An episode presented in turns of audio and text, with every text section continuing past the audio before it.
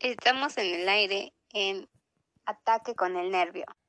Con su servidora Ana Belén Bello Sánchez, María del Carmen Martínez Ramírez, Keren Sinaí Marín Carrera y Julio César Ortega Piene. Hola, ¿qué tal? Bienvenidos a este pequeño noticiero de radio. Hoy abordaremos temas de, de la materia de anestesia, en la cual abordaremos temas tales como, como son los anestésicos locales, eh, también tendremos algunas pequeñas cápsulas informativas, así que vamos a comenzar. Quédate con nosotros a escuchar nuestro programa Ataque con el Nervio. Antes de comenzar con nuestro tema en específico, lidocaína con epinefrina, vamos a dar un pequeño concepto de lo que son los anestésicos locales. Pues bien, estos van a ser fármacos capaces de bloquear de manera reversible la conducción del impulso nervioso en cualquier parte del sistema nervioso a la que se apliquen. Esto va a ser originando una pérdida de sensibilidad y siendo la recuperación de la función nerviosa completa.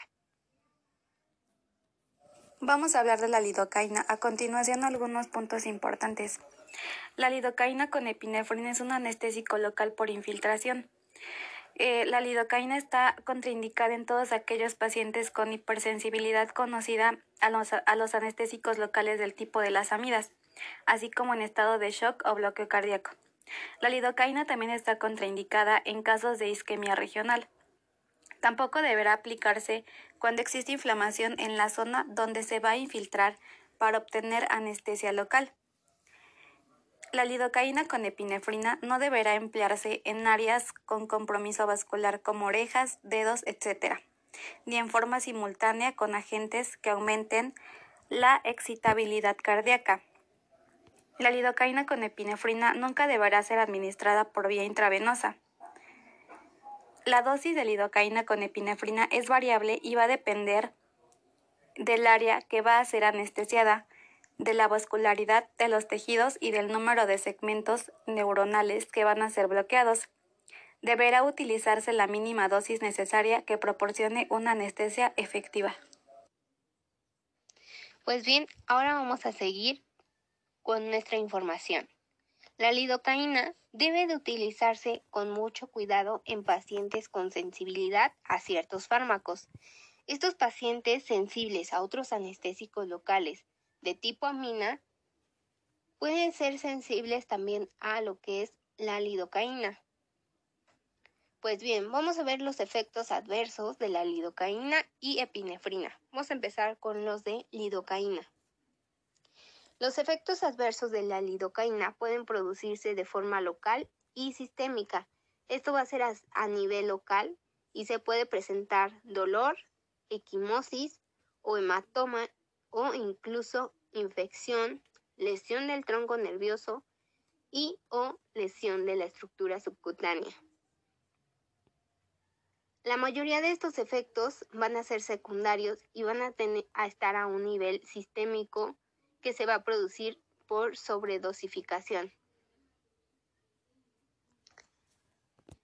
Van a tener efectos adversos que van a ir desde los síntomas prodrómicos como el tinnitus, la agitación, el sabor metálico, el adormecimiento perioral, la confusión e incluso la hipotensión y arritmias ventriculares.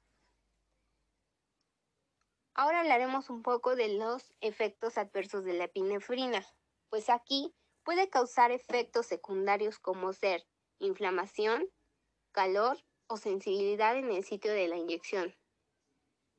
También una dificultad para respirar, un ritmo cardíaco elevado, puede ser rápido o irregular. Vamos a tener que otra de las causas van a ser las náuseas, vómitos, sudoración, mareos e incluso dolor de cabeza y visión borrosa. Y bueno, acompáñenme con una cápsula.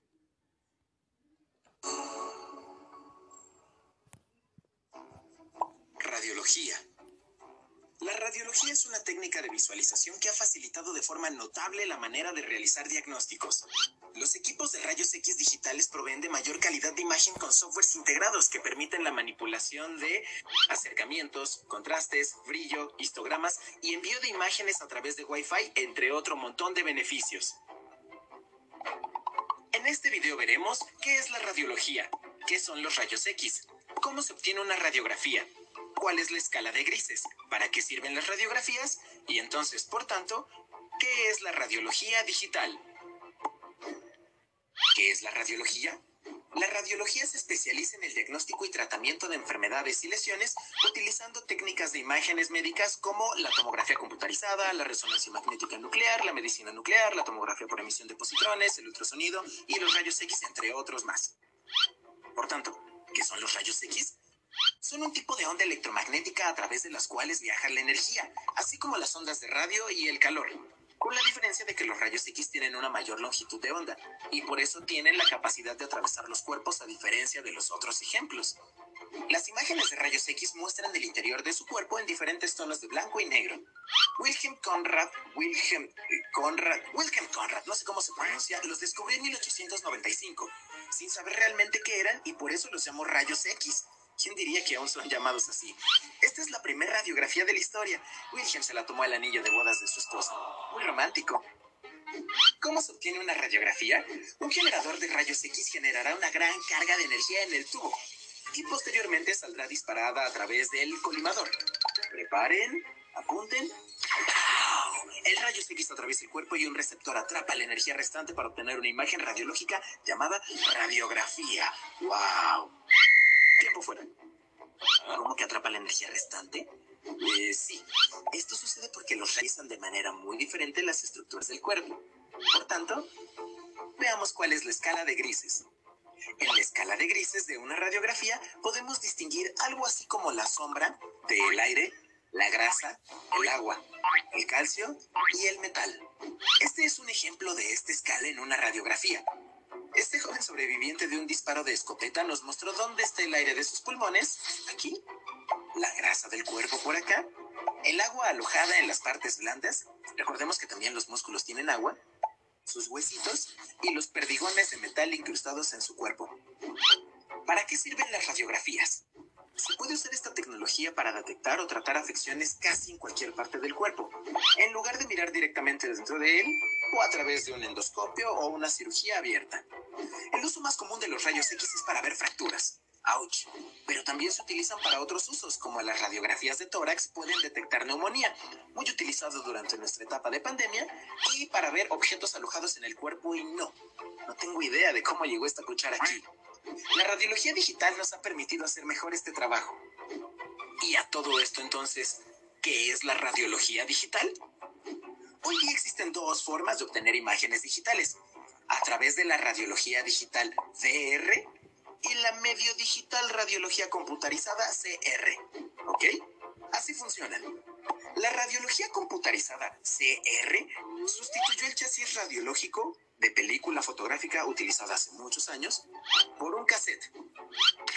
Se obtiene el disparo de un generador de rayos X que impacta sobre el cassette y un técnico debe ir corriendo súper rápidamente a llevar este cassette a un lector e impresora para obtener la radiografía. Y no le tiene que dar la luz porque si no se pierde su trabajo.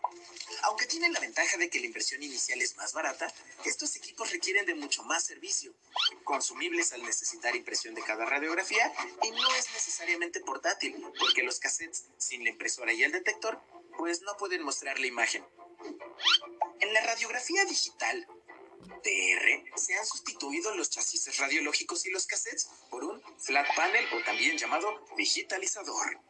Aquí se obtiene el disparo de un generador de rayos X y el flat panel convierte la imagen en un formato digital que envía a través del Wi-Fi a una laptop. Nota, el abuso del consumo de radiografías es nocivo para la salud. Radiología digital Ergon Medical.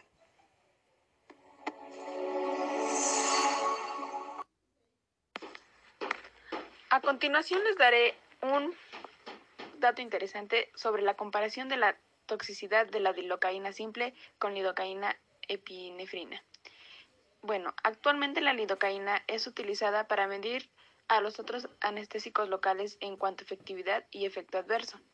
La lidocaína viene en varias formas de presentación, como en cremas, gel, spray y lo que pueda promover su venta. La lidocaína se combina con epinefrina en pequeñas dosis como 1 200, 1 100 o 1 800 para contrarrestar el efecto vasodilatador de la lidocaína. Además, ayuda a disminuir la toxicidad y aumentar el efecto de la anestesia. Como se mencionó anteriormente, disminuye la necesidad de usar más dosis de anestesia.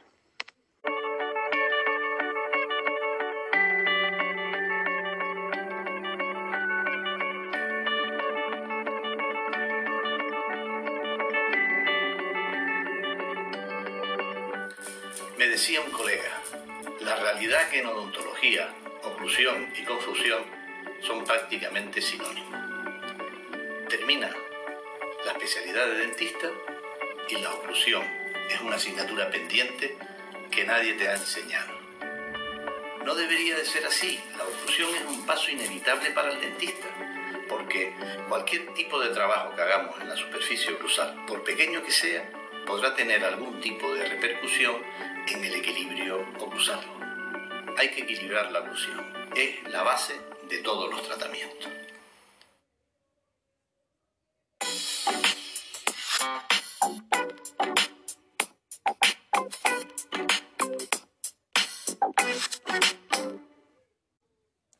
Muchas gracias a los participantes. Nos vemos en la próxima en Ataque con el Nervio.